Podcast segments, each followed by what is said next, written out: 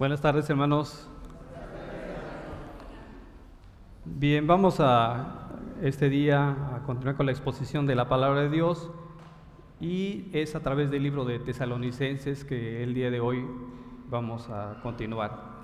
Si bien recordamos, la iglesia de Tesalónica no era una iglesia perfecta, pero sí era una iglesia sana.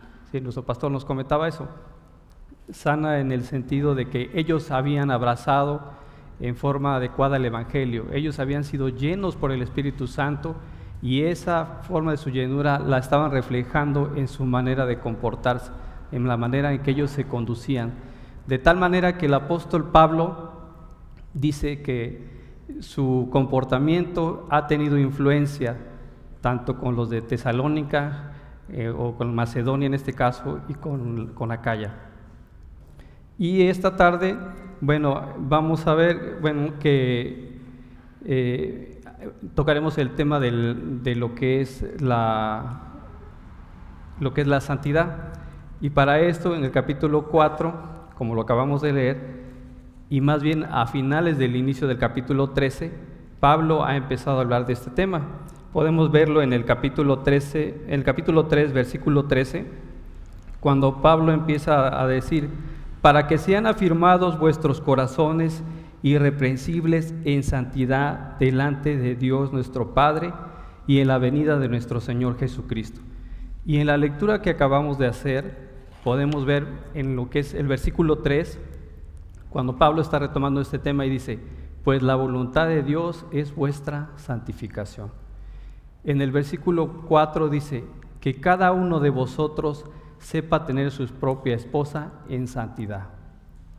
En el versículo 7 dice, pues no nos ha llamado Dios a inmundicia, sino a santificación. Entonces, como vemos, uno de los temas principales de la exposición de hoy es la santidad. Sí, aparte de que Pablo tomará otros temas, pero eh, Pablo ocupará varios versículos para hablarnos de la santidad.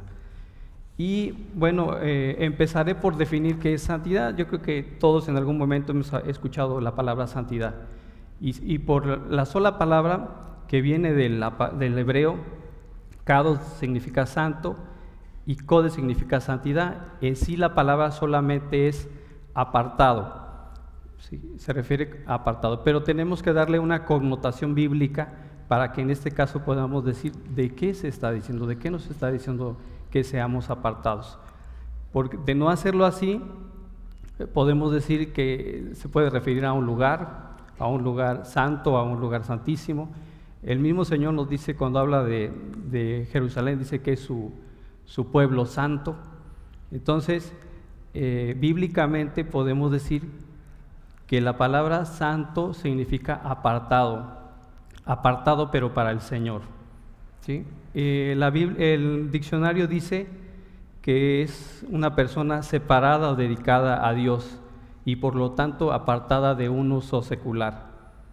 En cuanto a nuestro manual de fundamentos de la fe, para mí ha sido una herramienta importante y les animo a, a que lo lean, a que lo estudien, porque exactamente el hermano John MacArthur, cuando nos está hablando de los atributos de Dios que estudiamos, él inicia exactamente con una lista y uno de los primeros atributos que menciona es la santidad. Hay una lista grande, santidad, rectitud, justicia, soberanía, eternidad, omnisciente, pero él empieza con el atributo de la santidad. Y él da esta definición en lo que es fundamentos de la fe. Y dice que la santidad de Dios significa que Él no es tomado ni manchado por el mal del mundo, que Él es absolutamente puro y perfecto. Y es que por medio de las escrituras el Señor nos exhorta exactamente a tener este atributo de santidad. Vayamos a Levítico 20, 26. Levítico 20, 26. Dice la palabra de Dios, sean ustedes santos, porque yo, el Señor, soy santo y los he apartado de los pueblos para que sean míos. Primera de Pedro 1, del 15 al 16, la nueva versión, dice, sino que así como aquel que nos llamó es santo, así también ustedes sean santos en toda su manera de vivir, porque escrito está, sean santos porque yo soy santo. Primera de Samuel 2.2.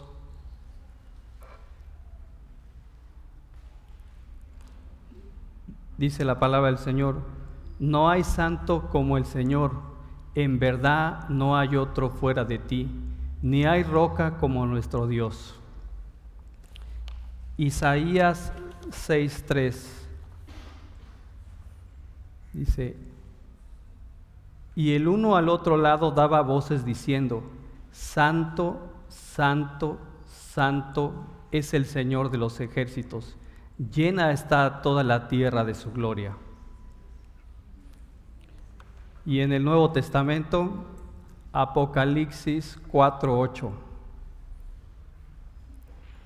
Apocalipsis 4.8 dice, los cuatro seres vivientes, cada uno de ellos con seis alas, estaban llenos de ojos alrededor y por dentro, y día y noche no cesaban de decir, Santo, Santo, Santo es el Señor Dios, el Todopoderoso, el que era, el que es y es que, el que ha de venir. Y es que sin duda hablar del tema de la santidad es un tema muy extenso, tal vez tendríamos que tener horas y horas en, predicar acerca de la, de la santidad de Dios. Por tal motivo, esta mañana vamos a retomar lo que, el consejo que Pablo nos da para ser santos. ¿En qué nos está exhortando el día de hoy a que, a que procuremos ser santos? Y Pablo lo va a decir más adelante, él nos va a exhortar a apartarnos del pecado de la inmoralidad sexual. Y es que seguramente la iglesia de ese tiempo, bueno, más bien en ese tiempo el contexto era de que eh, había una eh, exhibición total, o sea, libremente en muchos pueblos se daba la inmoralidad sexual y eso no es en ese tiempo, sino también en nuestros tiempos. Este, la escritura nos va diciendo de muchos de estos, de estos pueblos se ocupaban de, de, lo que era la inmoralidad sexual. Y así, hermanos, también pues el Señor nos va a exhortar, nos va a exhortar a, a ver cómo, cómo es que actualmente debemos vivir eh, alejados de la inmoralidad sexual. Bien, yendo allá al estudio de hoy, al capítulo que leímos, a lo que fue la palabra de hoy, eh, primera de Tesalonicenses, dice el versículo 1, por lo demás, hermanos, os rogamos y exhortamos en el Señor Jesús, que de la manera que aprendiste de nosotros, como os conviene conduciros y agradar a Dios, así abundéis más y más. Bien, hermanos, voy a permitirme orar para continuar con esto. Señor, pido perdón, Señor, por este, eh, por este tiempo, Señor, porque a lo mejor estoy iniciando con mis palabras, Señor. Te ruego cuides mi boca, cuida mis pensamientos, Señor, para que el día de esta mañana, Señor, podamos ser exhortados solamente con tu palabra, Señor que, tu palabra nos exhorte, nos instruya, Señor, que tu Santo, Santo Espíritu nos haga ver nuestra condición de pecado, Señor. Te lo pido, Señor, en el nombre de tu Hijo Jesús.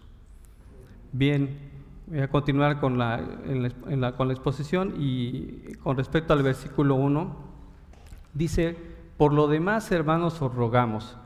¿Quién, ¿Quién les está hablando? Pablo no está hablando a título personal, sino está hablando, dice, les exhortamos. Él se refiere a, los, a quienes les acompañaba. Desde el inicio vimos Pablo, Silas y Timoteo. Y les dice que les exhorta a qué? A cumplir la voluntad de Dios. ¿Con qué autoridad? Con la autoridad no de ellos, sino del Señor Jesús. Dice, por lo demás, hermanos, os rogamos exhortamos en el Señor Jesús que de la manera que aprendiste de nosotros, como os conviene conducirnos y agradar a Dios, así abundéis más y más.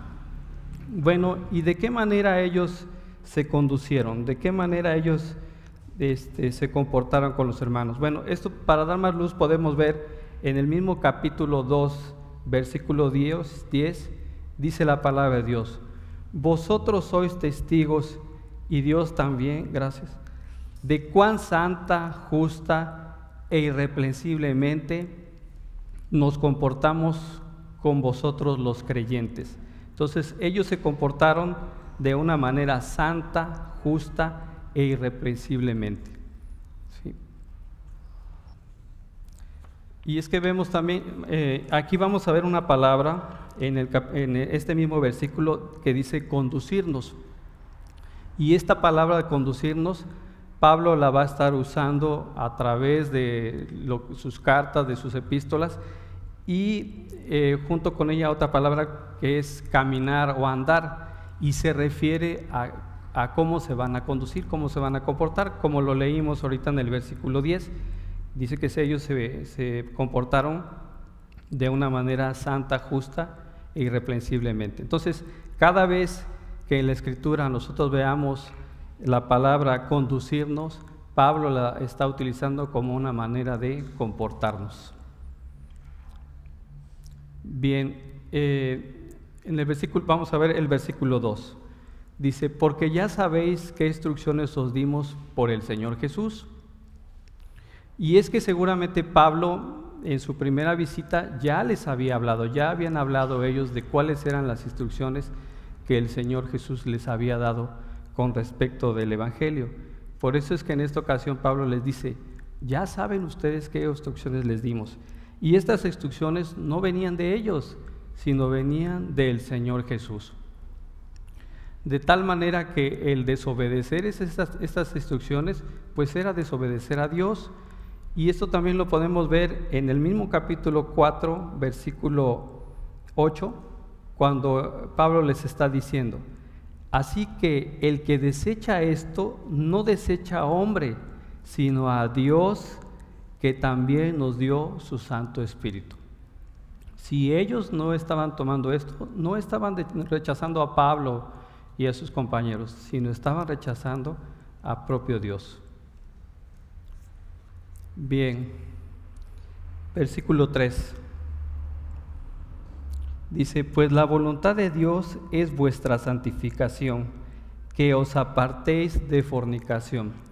La nueva versión dice en este versículo 3, eh, me permito leer porque creo que nos da más idea de lo que estamos exponiendo del día de hoy.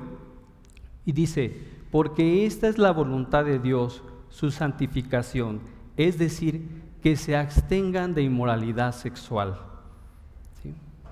Pablo abiertamente está hablando del pecado de la inmoralidad sexual. Y en la versión Reina Valera dice, pues la voluntad de Dios es vuestra santificación y que os abstengáis de fornicación.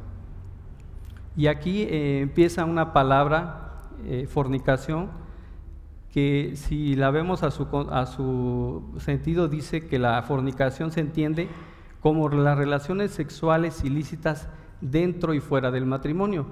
Y esto lo, lo voy a explicar por qué, por qué dentro y fuera.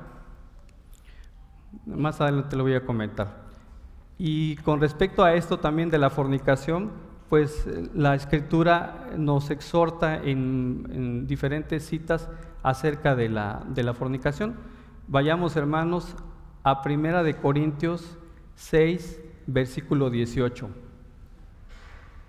Primera de Corintios capítulo 6, versículo 18.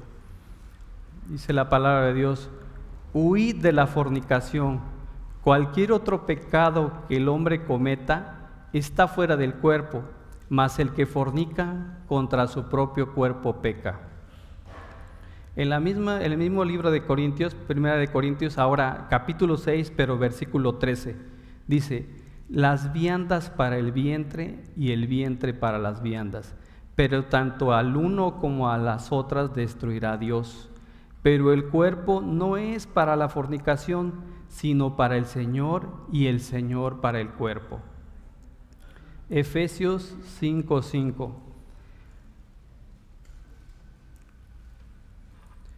Porque sabéis esto, que ningún fornicario o inmundo o avaro que es idólatra tiene herencia en el reino de Cristo y de Dios. Colosenses 3, del versículo 5 al versículo 6. Colosenses 3 del versículo 5 al versículo 6. Haced morir pues lo terrenal en vosotros, fornicación, impureza, pasiones desordenadas, malos deseos y avaricia, que es idolatría, cosas por las cuales la ira de Dios viene sobre los hijos de desobediencia. Entonces el Señor nos está exhortando a evitar la fornicación. Bien, hermano, vamos a versículos 4, 5 y 6. Estos voy a leerlos en forma continua porque tienen el mismo contexto, la misma idea y es importante estudiarlos de esta manera. Que cada uno de vosotros sepa tener su propia esposa en santidad y honor, no en pasión de concupiscencia, como los gentiles que no conocen a Dios, que ninguno agravie ni engañe en nada a su hermano, porque el Señor es vengador de todo esto, como ya hemos dicho y testificado. Pablo eh, nuevamente en estos versículos los está exhortando a evitar el pecado de la inmoralidad sexual. Pues como les decía yo, en esos tiempos el pecado de la inmoralidad sexual era abierto, eh, existía en muchas iglesias. Tal es el caso de la iglesia de Corinto, una iglesia con muchos dones, con muchas cualidades, pero que también era una iglesia que tenía o vivía con este, con este tipo de pecado de la inmoralidad sexual, a tal grado que existían templos dedicados a, esta, a, hacer estas cosas de la inmoralidad. Y con el hecho de que existían sacerdotisas que finalmente no eran más que prostitutas que ejercían e, esta, este tipo de inmoralidad. Y bueno, hermanos, podríamos decir que, que, eso sucedía solamente en ese tiempo, pero pues la realidad es que no. Hoy, en nuestro tiempo, estamos viviendo el pecado de la inmoralidad sexual tan abiertamente como en ese tiempo. Y es que eh, en ese tiempo eran templos, ahora el diablo ha sido más sofisticado y nos ahora son clubs, clubs para hombres, clubs para mujeres, y, ahora con la diversidad de género, bueno, pues club mixto, ¿no? En donde abiertamente se está ejerciendo la, la inmoralidad. Y es que seguramente en ese tiempo de, Tesalónica, bueno, no por el hecho de que algunos hermanos hubiesen confesado su fe a Cristo, en una semana ya no tendrían este tipo de problemas, pues no sería real como también lo es en la actualidad. Aunque muchos de los creyentes eh, han confesado a Cristo, todavía están batallando con este pecado de la inmoralidad sexual. De tal manera que Pablo en, otro de los versículos también nos está exhortando que para evitar este tipo de pecados, cada quien tenga su propia esposa, para evitar no caer en esto de la inmoralidad sexual. Y también nos está exhortando a que cada quien tenga su esposa pero de una manera honorable. Dios dice ahí en la palabra más adelante que Él nos exhorta a que, lo, a que tengamos honor con la esposa. Bien, eh, en, el en el versículo 4 dice honroso, ah, el, el, autor de los Hebreos, perdón, en el capítulo 13, vayamos a Hebreos capítulo 13, versículo 4. Dice la palabra de Dios, honroso sea el matrimonio y el hecho sin mancilla, pero a los fornicarios y a los adúlteros Dios los jugará. Y es que, hermanos, eh, sin duda la sexualidad humana, Dios no solo la creó con un acto de procreación, sino que Dios la creó también como un acto de disfrute físico. Pero esto eh, Dios nos anima a que se practique dentro de la institución que Él fundó y que es el matrimonio. Toda, todo acto de, inmoralidad sexual o de práctica de la inmoralidad fuera del matrimonio o es fornicación o es adulterio. No hay otra palabra como la podamos llamar. Eh, en el caso de Primera de Corintios, no, no, no lo busquen, solamente es un comentario Pablo en el capítulo 5 de Primera de Corintios, del versículo 9 al 13, él exactamente está juzgando un caso de inmoralidad sexual y él les dice, eh, en, este caso dice, no os juntéis con los fornicarios o con los avaros o con los ladrones. Dice, no juntéis con ninguno que llamándose hermano fuere fornicario o avaro o idólatra o maldiciente o borracho o ladrón. Él hace una lista de todas las referencias a que no, a que no se junte uno con ellos. En el mismo capítulo 6 de Primera de Corintios, pero del versículo 15 al 20, eh, no voy a leer todo, no se preocupen hermanos, él nos hace una recomendación importante y en el versículo 18 dice, huid de la fornicación, que ya en otras ocasiones también nos el Señor nos ha exhortado en eso, que ante la fornicación huyamos. Dice en el mismo capítulo 6, en versículo 19, dice, ¿o ignoráis que vuestro cuerpo es templo del Espíritu Santo, el cual está en vosotros y el cual tenéis de Dios, y que no sois vuestros, porque habéis sido comprados por precio? Glorificad pues a Dios en vuestro cuerpo y en vuestro espíritu, los cuales son de Dios. Versículo 5, hermanos, vamos con el versículo 5. Dice, no en pasión de concupiscencia como los gentiles que no conocen a Dios. Y aquí hay otra palabra que vemos, concupiscencia, que se traduce como lujuria, es decir, que no debían de portarse con lujuria, con un deseo desenfrenado con su esposa. Y es que dice, aquí dice, como los gentiles que no conocen a Dios. ¿Y a quién se refiere con los gentiles?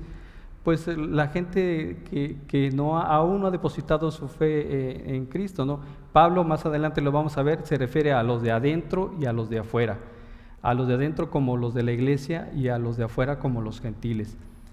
Y es que, eh, por ejemplo, podemos decir nosotros hermanos que, el comportamiento de ellos se podría justificar porque no conocen a Dios, pero en el caso de nosotros hermanos, ya con un año de iglesia de reforma o incluso eh, algunos que ya conocemos más de tiempo, pues no, no podemos justificarnos de este tipo de, de, inmoralidad sexual, ¿sí? Y aún los nuevos creyentes, bueno, nuestro pastor, eh, yo creo que con todo el estudio de Efesios nos ha dado las bases y los fundamentos para conocer del Señor. Así que Pablo les dice y los anima también a, a mantener perdón, su dominio propio, entendiendo esto no como, una, como un entendimiento de un acto de voluntad, sino como un fruto del Espíritu. O sea, nosotros debemos de ejercer dominio propio, pero como un acto de, de, Dios a través de su Santo Espíritu. En Gálatas 5, del versículo 16 al 21, yo lo voy a leer, no, no lo busquen, la palabra de Dios dice en Gálatas 5 del 16 al 21, dice, pues andad en el Espíritu y no satisfagas los deseos de la carne, porque el deseo de la carne es contra el Espíritu y el Espíritu es contra la carne, y estos se oponen entre sí para que no hagáis lo que quisieres. Pero si sois guiados por el Espíritu, no estás bajo la ley, y manifiestas son las obras de la carne, que son adulterio, fornicación, inmundicia, etcétera, una lista grande de cosas que son contra el espíritu y contra la carne.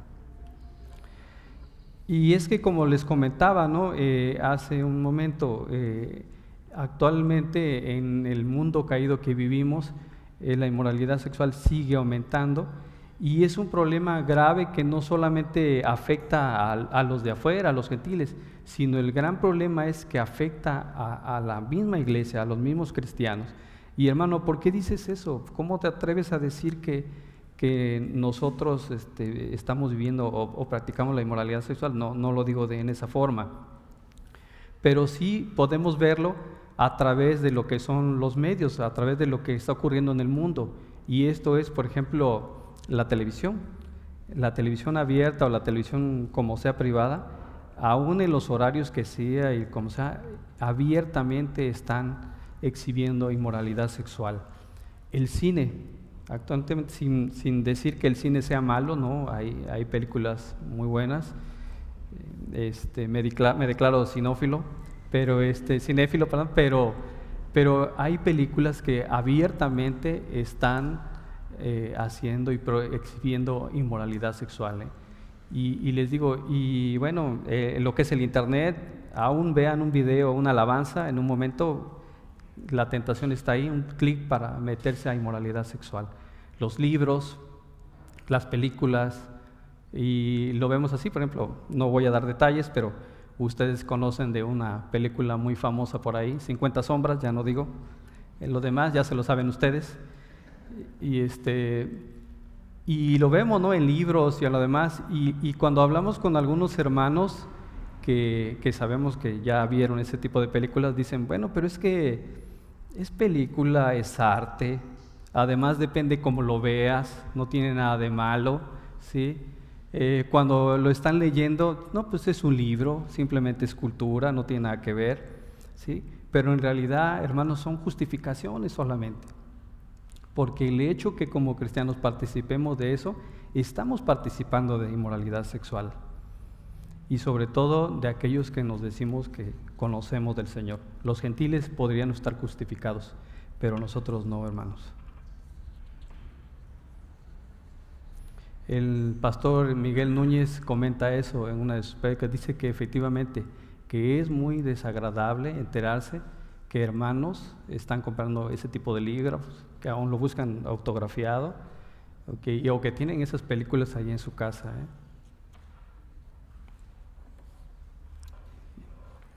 Efesios 5, 28 nos está hablando de, una aquí más que nada va a reforzar del trato a las, a las esposas.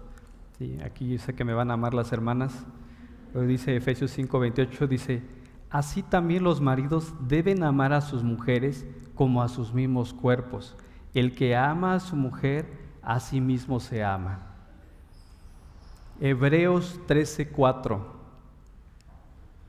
Hebreos 13:4. Dice, honroso sea en todos el matrimonio y el lecho sin mancilla, pero a los fornicarios y a los adúlteros los juzgará Dios. Primera de Pedro 3:7. Vosotros maridos igualmente, vivid con ella sabiamente, dando honor a la mujer como a vaso más frágil, como algo que tenga más valor para ti. Y también la palabra vaso, eh, eh, los judíos la utilizaban como para referirse a, a su mujer. Bien, hermanos, voy por el versículo 6. Dice, que ninguno agravie ni engañe en nada a su hermano, porque el Señor es vengador de todo esto, como ya hemos dicho y testificado. La versión, la nueva versión, la NBL, dice, eh, y la voy a retomar para esto, dice, que nadie peque ni defraude a su hermano en este asunto. ¿En qué asunto? En el asunto de la inmoralidad sexual, no es otro tema. Pablo está hablando del mismo tema de la inmoralidad sexual, dice, porque el Señor es vengador de todas estas cosas, como también antes les dijimos y advertimos solemnemente.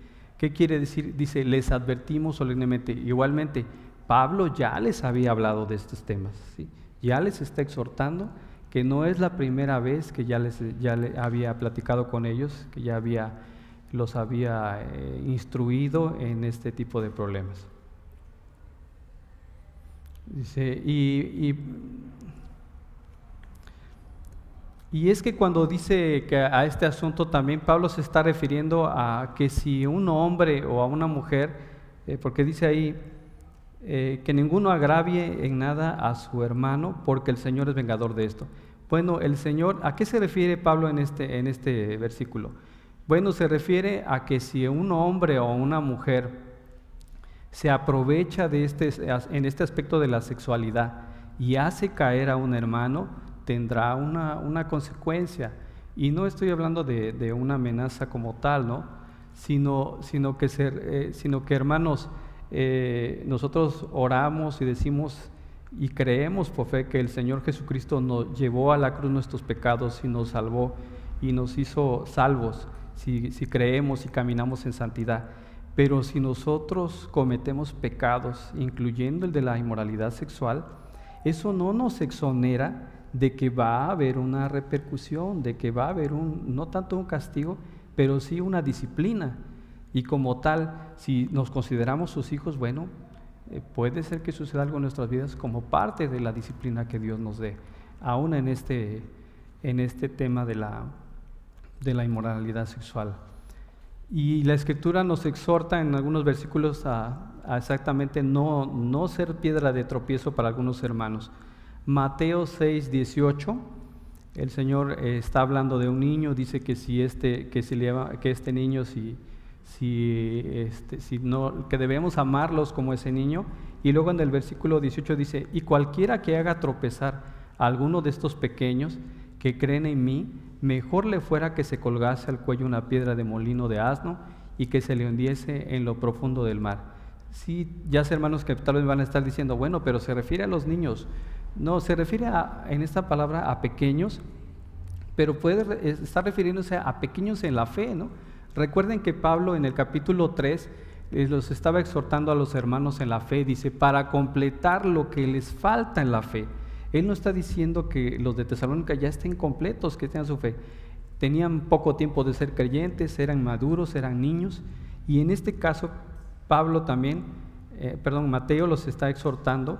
Cuando habla de pequeños, se refiere a pequeños en la fe. Si nosotros, hermanos, como creo que lo hemos hecho, el, el Espíritu Santo nos ha exhortado algunas veces a decir, bueno, los que hemos caminado en la fe, no, no voy a hacer esto, porque no quiero ser piedra de tropiezo para mi hermano. Ahora recuerdo un ejemplo, ¿no? Alguien eh, nos había en algún momento dado eh, instruido en lo, recuerdo en lo del pino, ¿no? De Navidad. Y llegué a una casa y vi un pino y le dije, bueno, pero ¿qué sucede si me habían instruido en eso y, ahora lo veo allí? Y el hermano con toda la sabiduría, con todo, me dijo, hermano, si eso es piedra de tropiezo para ti, lo puedo quitar. ¿Sí? Y allí también, en este caso, Pablo nos está instruyendo a que no seamos tropiezo con un hermano en este tema de la inmoralidad sexual, sea hombre o sea mujer. ¿Por qué? Porque el Señor nos disciplinará, traerá una disciplina a este comportamiento. Primera de Pedro 4, versículo 7, dice, porque es tiempo de que el juicio comience por la casa de Dios y si primero comienza por nosotros, ¿cuál será el fin de aquellos que no obedecen el Evangelio de Dios? Y hermanos, ¿qué, nos está diciendo eh, aquí la palabra de Dios? Bueno, nos está diciendo que nosotros que nos llamamos de fe, el día que el Señor nos llame a juicio, empezará por nosotros. ¿sí? Era hermano Alberto, hermano Jimmy, ¿cuáles son tus obras? ¿Pasarán por el fuego? ¿Cuál se quedará? Y bueno, yo les animo, hermanos, a orar, a que, a que como buenos mexicanos estudiosos decimos, tenemos un dicho aquí que decimos que pasemos de panzazo, ¿no? Bueno, pues les animo a que en ese juicio del Señor, en estos temas que estamos viendo, pues no, no estemos en esa situación de, de ser aprobados apenas en el límite por el Señor. Versículo 7 y versículo 8. De igual manera eh, los voy a mencionar juntos porque se tienen una misma connotación. Dice, pues no nos ha llamado Dios a inmundicia, sino a santificación. Así que el que desecha esto, no desecha a hombre, sino a Dios, que también nos dio su Santo Espíritu. Y es que lo que les comentaba, hermanos, Dios no nos ha llamado a vivir en el pecado, sino Dios nos ha llamado a vivir en, santidad. Y pues para lograr lo que dice que, les ha dado aquí, dice a los hermanos de Tesalónica que les ha dado su Santo Espíritu. Y, lo que les decía hace un momento, ¿no? este Santo Espíritu en muchas ocasiones nos ayuda a darnos cuenta si estamos en convicción de pecado. ¿sí? Y en el caso de la inmoralidad también lo es. Es decir, cómo debo de vivir, cómo debo de apartarme de, la, de lo que es la, inmoralidad sexual. Y es que pareciera eh, un, ejemplo de esta manera. Dios nos da la libertad de vivir libres del pecado. Dice que es, es el propósito de Dios, que seamos santos.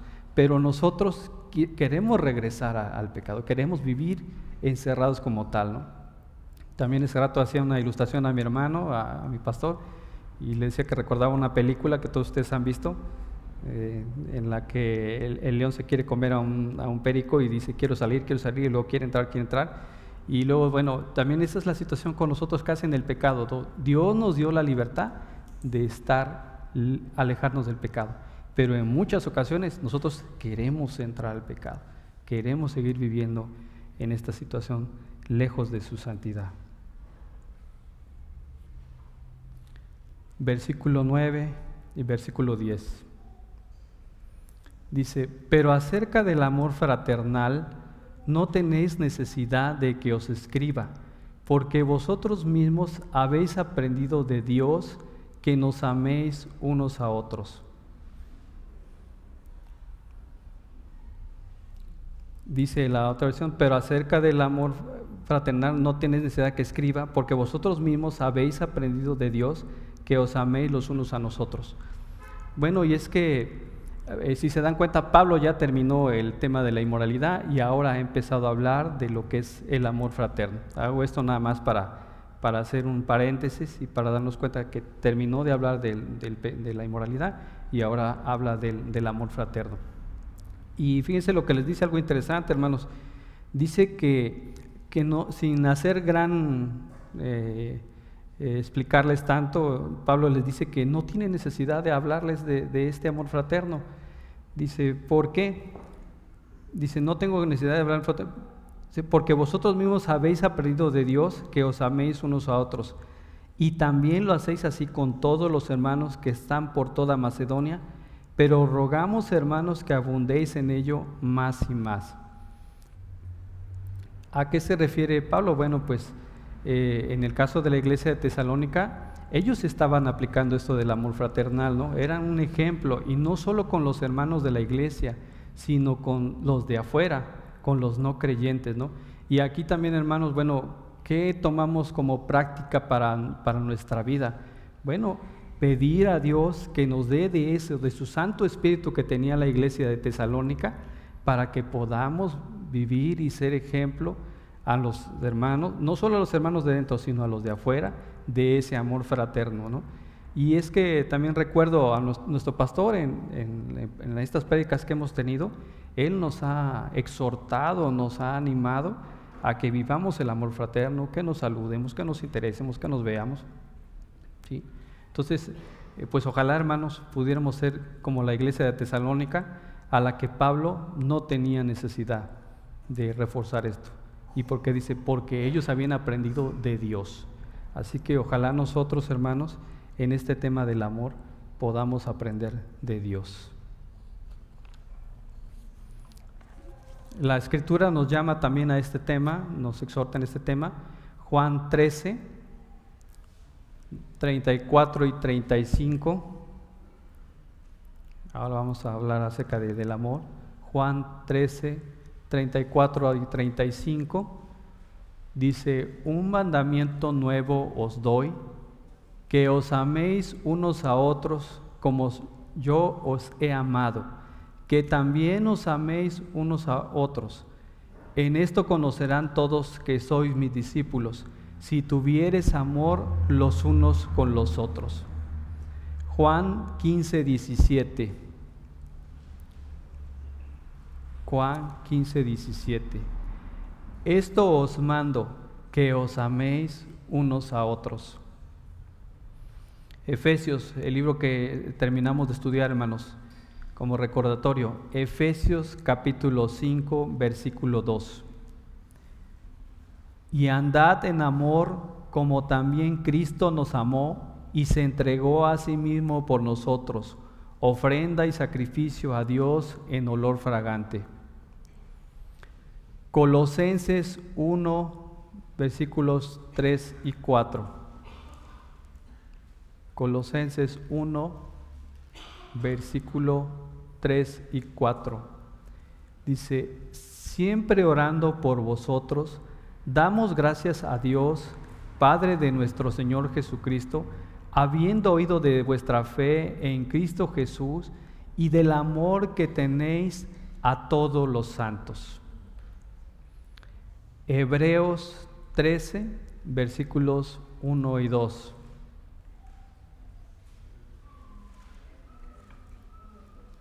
Dice la palabra de Dios, permanezca el amor fraternal, no os olvidéis de la hospitalidad, porque por ella algunos sin saberlo hospedaron ángeles.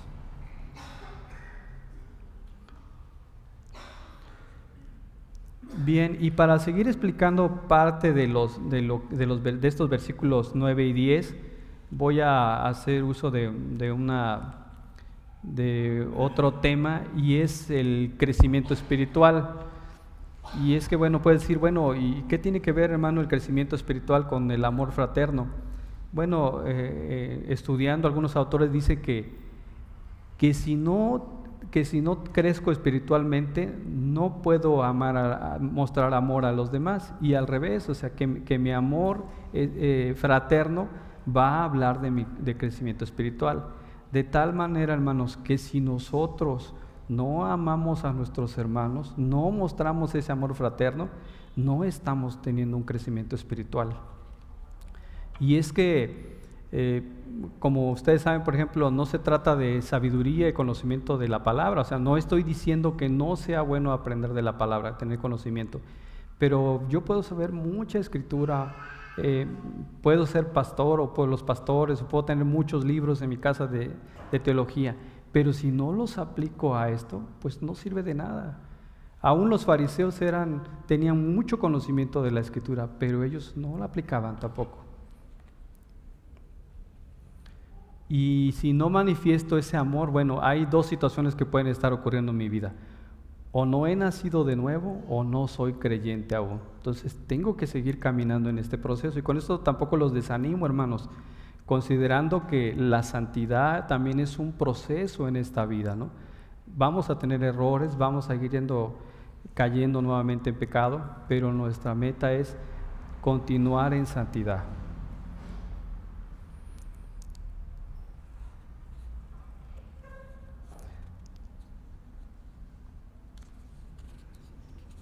Ya casi también, hermano. Versículos 11 y 12. Dice, y que procuréis tener tranquilidad y ocuparos en vuestros negocios y trabajar con vuestras manos de la manera que os hemos mandado, a fin que de os conduzcáis honradamente para con los de afuera y no tengáis necesidad de nada. Aquí también Pablo no, está, no les está revelando algo extraordinario, sino que está hablando de, cómo comportarse adecuadamente con los de allá afuera. Y, y, esto por qué lo hace? Porque Pablo quiere que nuestro comportamiento como cristianos, como miembros de una iglesia, lo único que haga allá afuera sea eh, exhortar a los de afuera a vivir una vida honrada. ¿sí? Porque dice que es contradictorio que nos digamos cristianos, pero que no vivamos honradamente allá afuera o que no trabajemos. El apóstol Pablo incluso en, la segunda carta a los tesalonicenses va más allá y les dice que quien no trabaje, que no coma. ¿sí? Entonces, Pablo nos está llamando y exhortando a trabajar. Y, dice en su palabra, y trabajar con vuestras manos de la manera que os, ha mandado, que os hemos mandado. Si recordamos también capítulo 2, es versículo 9, dice, porque os acordáis hermanos de nuestro trabajo y fatiga, como trabajando de noche y de día para no ser gravosos a ninguno de vosotros, os predicamos el Evangelio de Dios. Ellos fueron un ejemplo, Pablo y los hermanos, de trabajo y de cómo a pesar de trabajar de noche y de día, ellos tenían tiempo para predicar el Evangelio. Igual eh, es exhortación a nosotros. Nuestro trabajo no debe ser impedimento para poder eh, compartir del Evangelio. Claro, nuestro pastor también dice, no vamos a predicar nuestro trabajo, nos contratan por un trabajo, pero si hay oportunidad de poder eh, evangelizar y compartir esto, o simplemente este, en nuestros trabajos deben de saber, o ellos deben de saber, y nuestro comportamiento debe respaldar que somos creyentes, que estamos, que conocemos del Señor a través de nuestro trabajo. Versículo 12 dice, a fin de que sean honrados. Y lo que yo les decía, ¿con qué finalidad? Con la finalidad de dar testimonio y reforzar el, Evangelio. Y es que esto no significa, eh, tal vez podemos ver ahí, porque Pablo se refiere, dice, a que conduzcáis honradamente para con los de afuera y no tengáis necesidad de nada. Y entonces, bueno, hermano, entonces solamente debo de comportarme honradamente con los de afuera. No, hermanos, la honradez es con los hermanos dentro de la iglesia y fuera de la iglesia. No entendamos que Pablo haga una diferencia en cuanto a, cómo comportarnos o a, que, o a que el cristiano tiene dos vidas, una vida dentro de la iglesia y otra fuera. No, el cristiano debe de comportarse como tal, honradamente, dentro y fuera de la iglesia. Y ya para finalizar, hermanos, quiero hablar exactamente de estos dos versículos con una ilustración que hace el pastor Miguel Núñez. En una de sus prédicas, eh, él, dice, hace esta ilustración con respecto al, testimonio y a la forma de comportarse.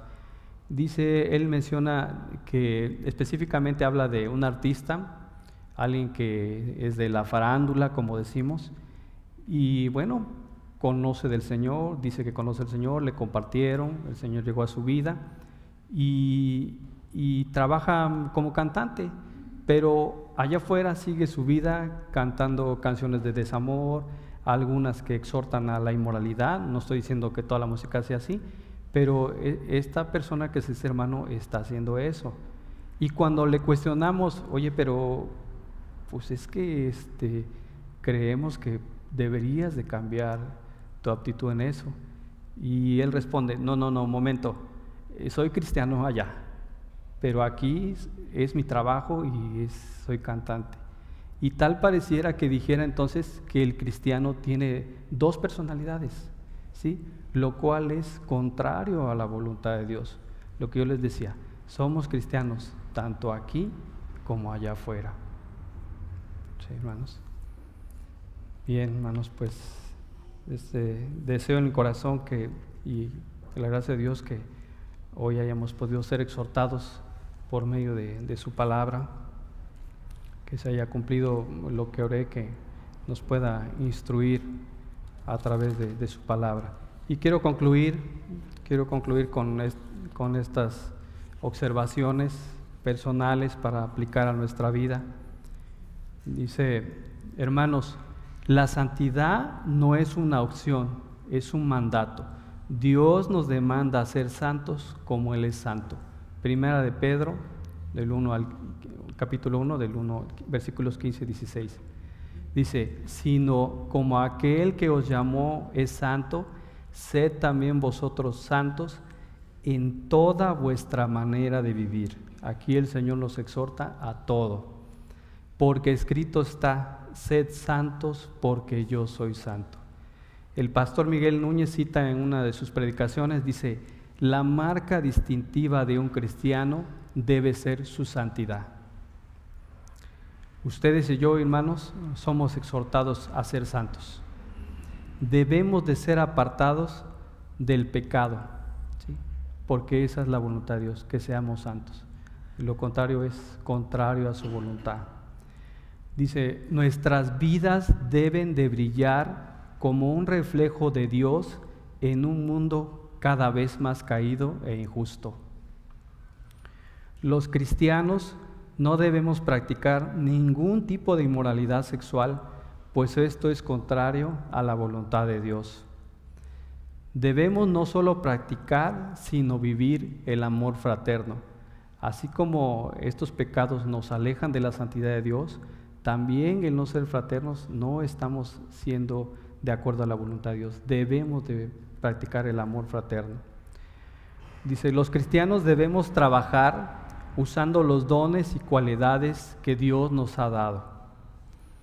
Y hermano, si quieres, refiriéndonos al amor, si quieres ver el mayor ejemplo de amor, vuelve tus ojos a la cruz, a Cristo. Él es el mayor ejemplo de amor para nosotros. Dice Juan, Juan capítulo 3, versículo 16, que ya no sabemos, Dice, porque de tal manera amó Dios al mundo que ha dado a su Hijo unigénito para que todo aquel que en él cree no se pierda, mas tenga vida eterna. Bien, hermanos, voy a orar. Señor, te doy gracias este día, Señor, por la exposición de tu palabra, Señor. Eh, ruego a ti se cumpla el objetivo, Señor, de, de animarnos, Señor, a vivir vida santa, Señor, primeramente para ti, Señor.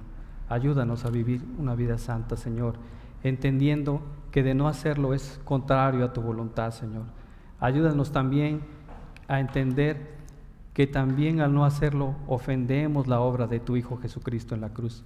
Señor, ayúdanos, Señor, a apartarnos de, los límites de, lo que no es decente en el aspecto de la moralidad sexual, Señor.